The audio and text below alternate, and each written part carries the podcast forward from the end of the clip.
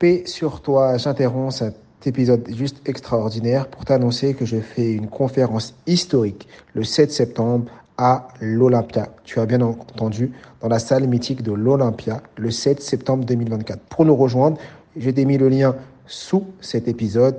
Rejoins-nous vite et rapidement parce que les places sont limitées. Ça va juste être extraordinaire et on va parler de mémoire et surtout comment ta mémoire est illimitée. Je compte sur ta présence.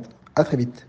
Et moi, j'ai remarqué que les moments de ma carrière, si je puis dire, où été le plus efficace, c'était les moments où euh, j'avais un bébé qui était même pas chez la nounou, qui dormait juste deux heures euh, si on avait de la chance. Et là, je me mettais derrière mon ordinateur et je carburais à fond.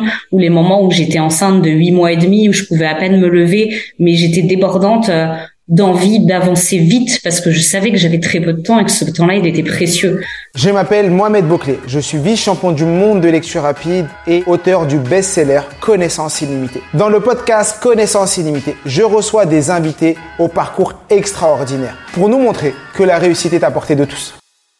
Paix sur vous. Bienvenue dans ce nouvel épisode du podcast Connaissance illimitée. Et aujourd'hui, j'ai l'honneur d'accueillir Mathilde Beauclé. Alors, pour ceux qui la connaissent pas, c'est la plus grande photographe culinaire de France. Au moins. Au moins. C'est la numéro un. Et euh, c'est elle qui est derrière moi à chaque fois et qui met des coups de pied aux fesses euh, tous les jours. On vous en parlera pendant cet épisode. C'est un épisode assez spécial. Ça fait longtemps que je voulais tourner cet épisode avec Mathilde et euh, Aujourd'hui, on le fait et vous allez rentrer dans le décor un peu de notre vie, de notre quotidien. Vous allez apprendre à la connaître surtout et apprendre à connaître comment elle fait pour gérer euh, sa vie euh, de maman entrepreneuse et femme à succès. Bonjour Mathilde, comment tu vas? Ça va, merci. Alors pour vous dire, on est dans deux salles différentes. On a décidé euh, de se séparer pour l'épisode. On voulait pas être l'un devant l'autre, mais juste avec la caméra, ça nous fait rire de tourner cet épisode assez particulier. Donc pour ceux qui n'ont pas compris, hein, c'est euh, Mathilde Boclet, ma femme, et euh, ma mentor également. Et donc, euh, et donc aujourd'hui, on va parler un peu de son parcours et, et de sa vie. Déjà, Mathilde, est-ce que tu peux te présenter avec tes mots? Euh, oui, alors moi je suis euh, maman de deux petits garçons de 3 et 6 ans. Euh, je suis femme de Mohamed. Euh, je suis photographe euh, culinaire, donc je travaille pour les marques alimentaires et les restaurants qui veulent mettre en avant leurs produits, leur entreprise. Et, et je vis à Montpellier. Ok. Et comment t'es arrivé à la photo culinaire? Parce que souvent quand on parle de photos on entend pas, on, a directement en tête euh, les photos de mariage, les photos de naissance. On pense pas forcément à la photo culinaire. Euh, en fait, j'avais envie de tenter ma chance dans la photo parce que ça faisait un moment que je voulais quitter le monde du salariat et la vie de bureau et que j'avais envie d'avoir une entreprise à moi et euh, la photo collait assez bien avec ce que j'aimais et avec ce à quoi j'aspirais. Je savais même pas que la photo culinaire existait, j'en avais aucune idée. Pourtant, on en voit tous les jours, tout le monde en voit partout. Euh, et puis euh, en me formant à la photo, euh, dans la première école que j'ai fait, mon formateur m'a conseillé de me tourner vers la pub et le produit qui selon lui marchait mieux que la photo sociale, c'est-à-dire mariage, naissance, etc. Moi, je croyais qu'il y avait que ce type de photo qui existait. Et donc j'ai commencé à m'entraîner un petit peu sur le produit, mais euh, je me suis vite rendu compte que je m'entraînais que sur des bouteilles d'huile, des tomates, des fruits et légumes, etc. Et un jour, une collègue euh, photographe de Montpellier m'a parlé d'une formation en para qui existait euh, sur la photo culinaire et m'a dit que, euh, que j'avais ce petit truc avec le culinaire et que je devrais regarder. Et ça a été un coup de cœur parce que ça a permis d'allier deux passions qui sont celle de la photo et celle de la gastronomie parce que j'adore j'adore bien manger, j'adore la bonne nourriture, j'adore les restaurants. Donc voilà. Ouais, t'adores, le guide Michelin. À chaque fois qu'on fait un ouais. c'est le guide Michelin. on, on, sort pas. Alors, on n'a pas forcément dit étoilé, mais alors je vais revenir sur cette partie-là parce qu'il y, y a, une notion que t'as pas dit, c'est que toi, t'as une formation euh, de comptable. Ouais. Donc, euh, comment t'es passé de j'ai une formation de comptable, je suis salarié, à me dire euh, c'est bon, euh, je vais être euh, entrepreneuse et euh, me lancer dans la photo parce que bah, j'ai une formation en, comptabilité et finance parce que j'aimais bien euh, la rigueur qu'il y a dans les chiffres. Euh, j'ai travaillé après mes études trois ans en contrôle de gestion euh, en Île-de-France. Et quand on a eu notre premier enfant et qu'on a déménagé à Montpellier, je ressentais ce besoin de. Bah, j'ai toujours eu une âme un peu entrepreneuse. J'avais toujours eu l'envie. Je me rappelle bah, les, premières semaines où on se connaissait, on parlait un peu en rigolant qu'un jour on, on, ouvrirait un salon de thé ou un commerce ou quelque chose à nous. Euh, je, je suis quelqu'un d'assez euh, j'obéis à la, à la hiérarchie mais j'aime pas ça j'aimais pas euh, je suis très autonome et euh, j'aimais pas qu'on me dise quoi faire quand le faire et comment le faire. Euh, même si j'étais très euh, timide donc je disais jamais euh, je disais jamais non je je montrais jamais que j'étais pas d'accord mais au fond de moi c'était pas mon mode de fonctionnement. Donc j'avais envie d'avoir quelque chose où je sois mon, mon propre patron. Et surtout euh, le fait d'avoir des enfants et de vouloir leur accorder du temps, de vouloir être là euh, à 16h30 euh, tous les jours pour eux, de vouloir être là les mercredis, bah ça nécessitait quand même de d'avoir un emploi que je pouvais aménager un petit peu comme je veux. T'as pas dit l'anecdote en Italie pour, pour, concernant la photo? Oui, la photo, bah le, le, goût pour la photo, c'est venu c'est venu du fait que ça faisait à peu près euh, six mois, voire un an. Ouais, bah ça faisait six mois que que j'étais maman et qu'on vivait à Montpellier et que je me demandais euh, ce que j'allais faire. Bon, j'avais un congé maternité, je continuais à en profiter, mais je savais que je retournerais pas dans dans la finance. Et euh, j'envisageais peut-être la pâtisserie, des choses comme ça, mais c'était pas vraiment, ça collait pas vraiment avec ce que je voulais.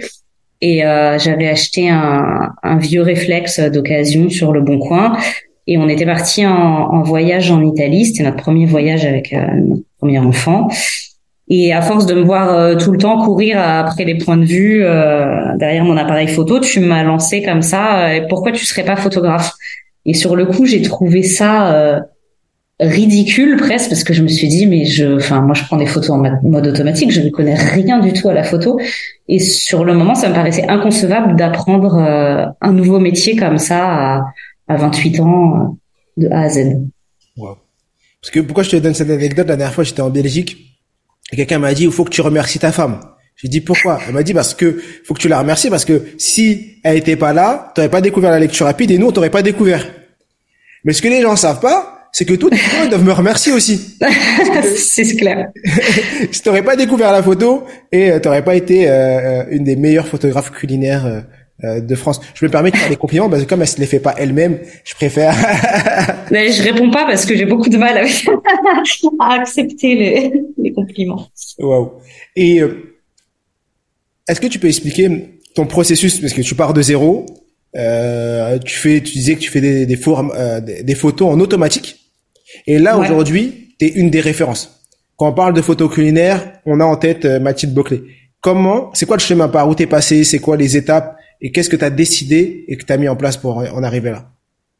Euh, alors déjà, ce qu'il y a de bien avec les domaines artistiques, je trouve, enfin moi c'est ma vision des choses, c'est-à-dire que quand j'ai commencé, j'avais l'impression de faire des belles photos et six mois après, je les trouvais moches et mes photos six mois après, je les trouvais très belles sur le coup et encore six mois après, je les trouvais moches. C'est-à-dire que je me suis jamais euh, senti nul. J'ai jamais eu le regard que j'ai aujourd'hui sur mes premières photos. Donc déjà, ça aide à, à pas trop perdre la motivation.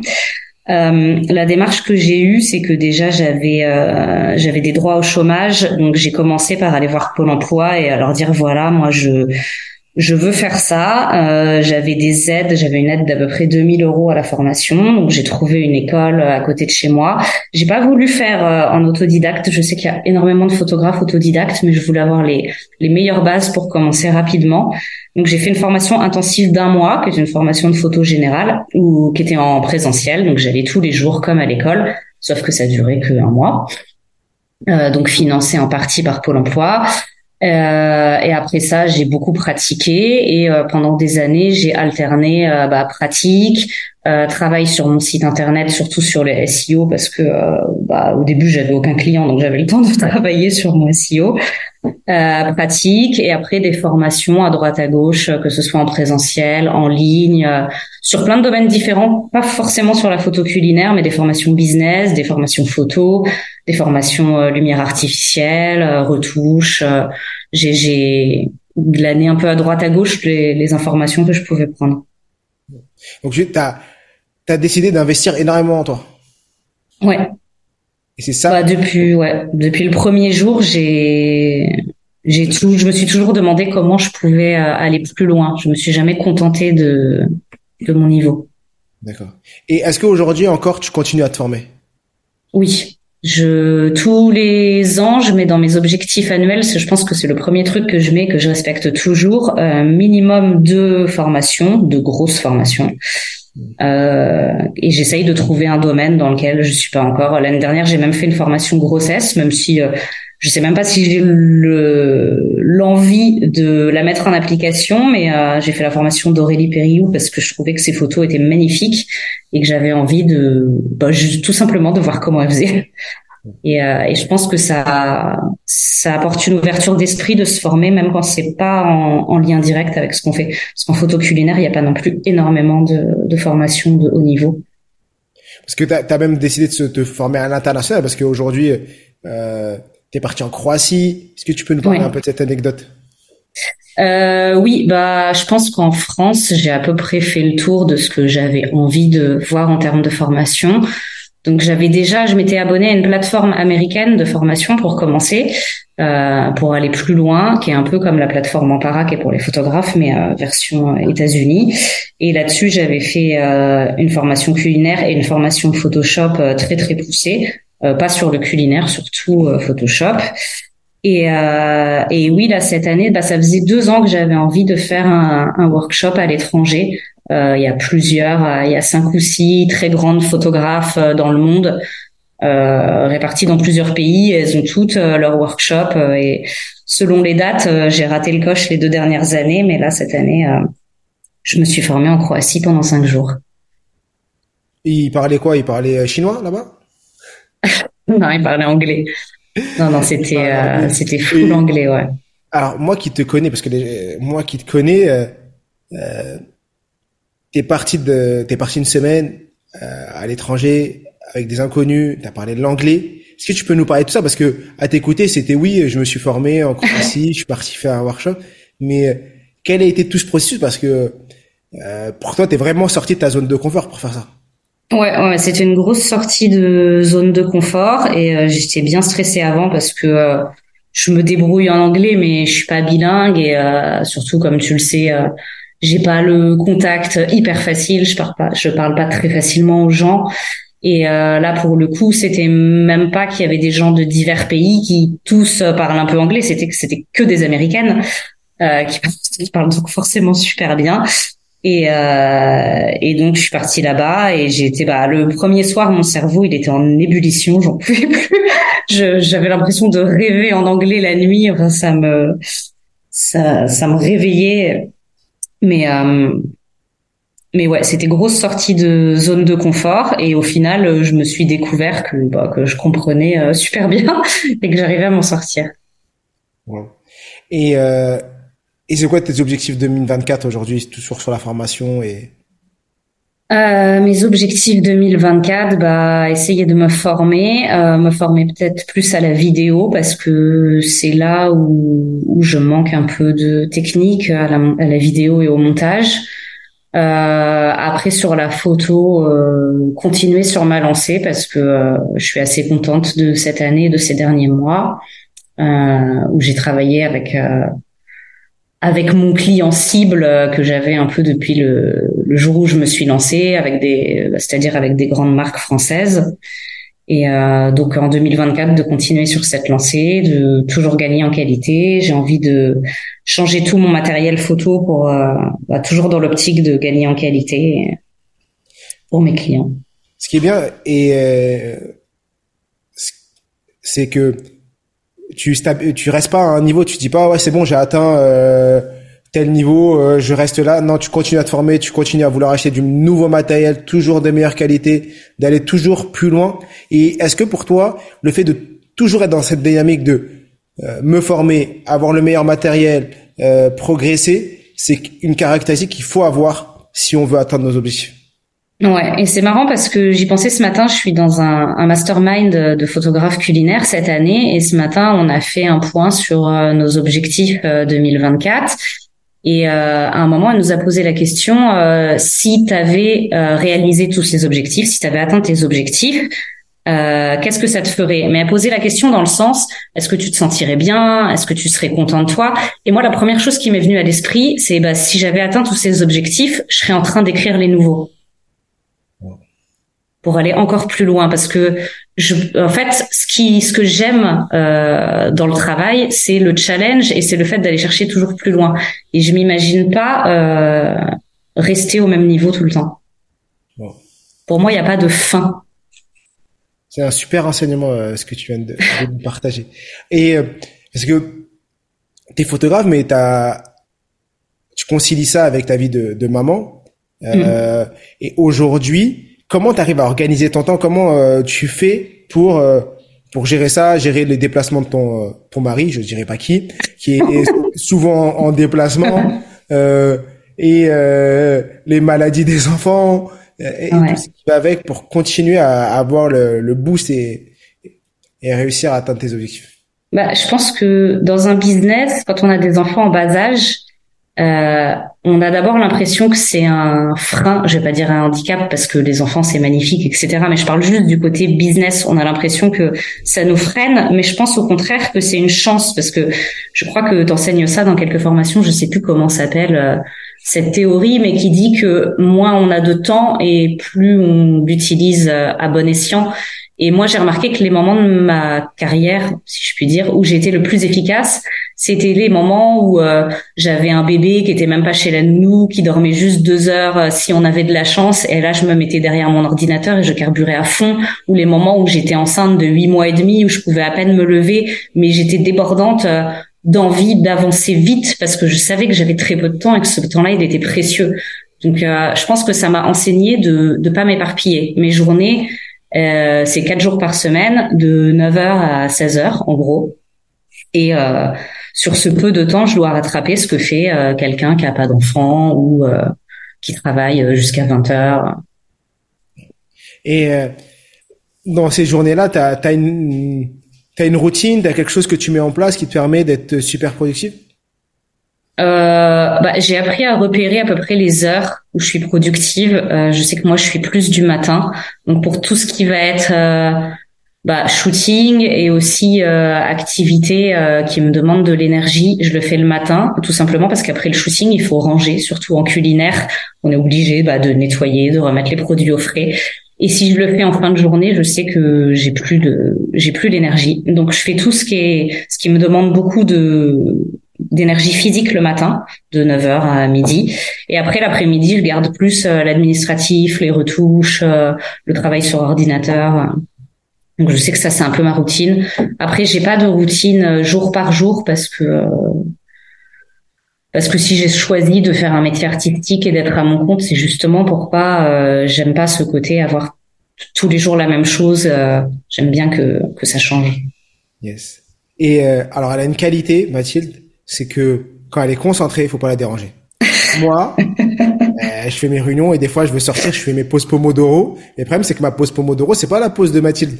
Je sors, j'essaye de la déranger, parler avec elle et tout. Et là, euh, comment vous dire? Euh, vous, vous, avez compris.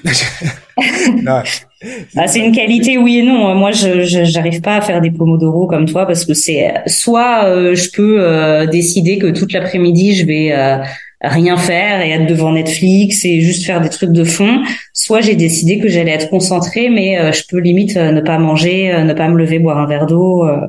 c'est, je suis un peu, je pense que c'est le côté un peu artiste. Yes.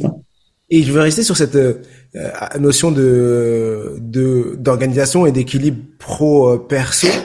Toi aujourd'hui, euh, tu as décidé donc de laisser les, de récupérer les enfants à 16h30, mm. d'avoir les enfants le mercredi, de passer du temps avec eux. Les...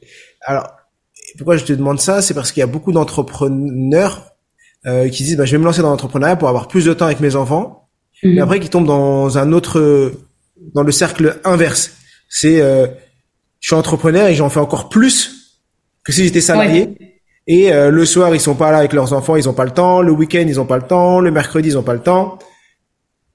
Qu'est-ce que tu bah, ça et comment tu, tu, le vois et comment tu le conscientises déjà, euh, j'ai l'impression de pas avoir tellement le choix parce que euh, bah, on est tous les deux entrepreneurs et euh, c'est moi qui suis un petit peu plus avec les enfants et c'est normal, mais euh, je peux pas dire bah ce soir je vais bosser toute la soirée. Enfin, je peux le faire de temps en temps s'il y a une urgence, mais je sais que ça va créer un déséquilibre dans la famille, dans le couple, etc.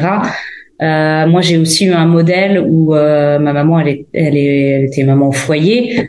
Euh, donc euh, les mercredis, les week-ends, euh, les vacances, les soirs après 16h30, elle était toujours toujours là. et c'est important pour moi. Je ne suis pas à ce niveau-là parce qu'ils vont un petit peu à la garderie. Des fois, je les mets un peu au centre et tout pendant les vacances parce que j'aime beaucoup mon travail et voilà, des fois, des fois, je les, je ne fais pas autant que ma mère faisait, mais c'est important pour moi de de conserver ce modèle et d'être présente. Ouais, c'est très très important. Et qu'est-ce que, est-ce que tu as, eu des phases où tu t'es dit, euh, euh, faut que je garde mon cet équilibre? Comment, est-ce que tu, comment tu l'as conscientisé comment tu l'as fait pour toutes les, les mamans qui nous écoutent et euh, qui veulent, euh, qui sont dans ce, dans cette phase où ils sont pas alignés, c'est-à-dire qu'ils voudraient passer plus de temps, mais ils ne le font pas parce qu'ils disent que mon travail c'est plus important, mais en même temps ils aiment leur travail, mais en même temps ils aiment leurs enfants. Tu sais, il y a des, t'as des phases comme ça où t'es pas aligné. Mmh. Bah, j'ai, je sais pas, j'ai une espèce de barrière dans ma tête qui fait que euh, je sais que je ne travaille pas après 16h30. Euh, bah, hors exception, hein, c'est arrivé qu'on me demande une retouche ou un truc, et dans ce cas-là, je m'arrange.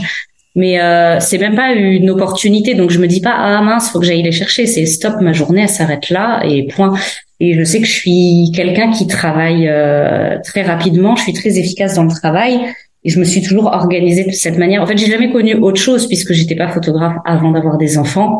Mmh. Euh, donc j'ai construit mon activité autour de ça. Et encore, quand je l'ai construit, euh, ils, euh, soit ils avaient pas de nounou, soit ils y allaient juste deux jours par semaine. Donc j'avais que deux jours pour travailler. Donc bah, plus le temps passe et plus j'ai de temps quand même. Donc j'ai pas de frustration par rapport à ça. Et euh, à un moment, euh, toujours, euh, un moment, on, discutait et il y avait une anecdote qui m'a bien fait rire sur euh, le salariat. Et je t'avais dit un jour, ouais, bon, c'est cool, ça marche bien, mais dans trois ans ou dans cinq ans, je retrouverai mon petit poste, j'irai travailler et tout. Et tu m'avais mis, tu m'avais fait une hypercute et est-ce que tu peux me rappeler est-ce que tu, tu m'avais dit, est-ce que tu te rappelles ce que tu m'avais dit déjà? Euh, Je sais pas, je suis pas sûre. dis, dis, on verra. On va voir si c'est un peu. Non, je sais pas. Enfin, je, je sais que toi, tu avais souvent la crainte euh, euh, bah, qu'un jour ça marche plus, et je t'avais dit que avec tout ce que tu as appris et tout ce à quoi tu t'es formé, peu importe si ça marche plus, tu seras toujours capable de, de rebondir et de recréer autre chose, peu importe le domaine. Quand on s'est lancé une fois, on, on a on a appris tellement de choses qu'on peut se lancer euh, X fois. Mais je sais pas si c'est de ça que tu parlais. Et ça, et le, le fait que tu avais dit, est-ce que tu, tu, tu te revois demander à ton patron? Ah ouais. Ah en fait, c'est le truc euh, qu'on oublie quand on est entrepreneur, mais que, bah, que quand on est un, salarié, c'est c'est une évidence. C'est euh, le fait de demander à son patron euh, des congés. Moi, je me revois demander des vacances à mon patron en août et qui me disent bah non parce que ton collègue il prend déjà ses vacances en août. Et maintenant c'est alors on a d'autres problématiques parce que étant tous les deux entrepreneurs et surtout toi qui est qui est très très demandé euh, il faut qu'on cale nos agendas euh, de nombreux mois à l'avance pour être sûr de bah, d'être bloqué avec les de pouvoir prendre des vacances partir etc mais euh, mais on le fait quand on veut quoi. Et aussi longtemps qu'on veut c'est cette notion-là que souvent quand on est entrepreneur, on oublie, c'est que euh, on est quand même libre de vouloir travailler ou de pas travailler, de pouvoir aller en congé. Assez tôt, on se dit bah les vacances scolaires, c'est bon, on pose les vacances, on y va. Moi, je continue à travailler pendant que je suis à l'étranger. Mm. Je prends quelques heures, une heure, deux heures, trois heures par jour pour continuer à, travailler. Et même si j'ai pas l'impression de travailler, j'ai l'impression que je bah oui, parce qu'on fait ce qu'on notion du travail, euh, travail forcé. Euh, c'est vraiment euh, ce travail plaisir et qu'on a tendance à oublier quand euh, quand euh, quand on est salarié. Je vais revenir un peu parce que beaucoup de personnes, euh, je fais souvent cette anecdote et je la raconte très très souvent que j'étais je rentre du travail et, et, tu me dis Mohamed, je t'ai inscrit à un atelier de lecture. Tu serais bien que tu fasses un atelier de lecture rapide et que tu m'as inscrit et après tout ce qui a découlé de tout ça. J'aimerais bien que toi tu expliques avec tes mots parce que moi j'ai beaucoup dit sur les plateaux télé et partout, mais j'aimerais que toi tu nous expliques qu'est-ce que tu avais vu et euh, pourquoi tu m'as tu m'as autant poussé à aller faire cet atelier? Pour écouter la suite, rendez-vous dans le prochain épisode. Profites-en pour liker, commenter et laisser 5 étoiles.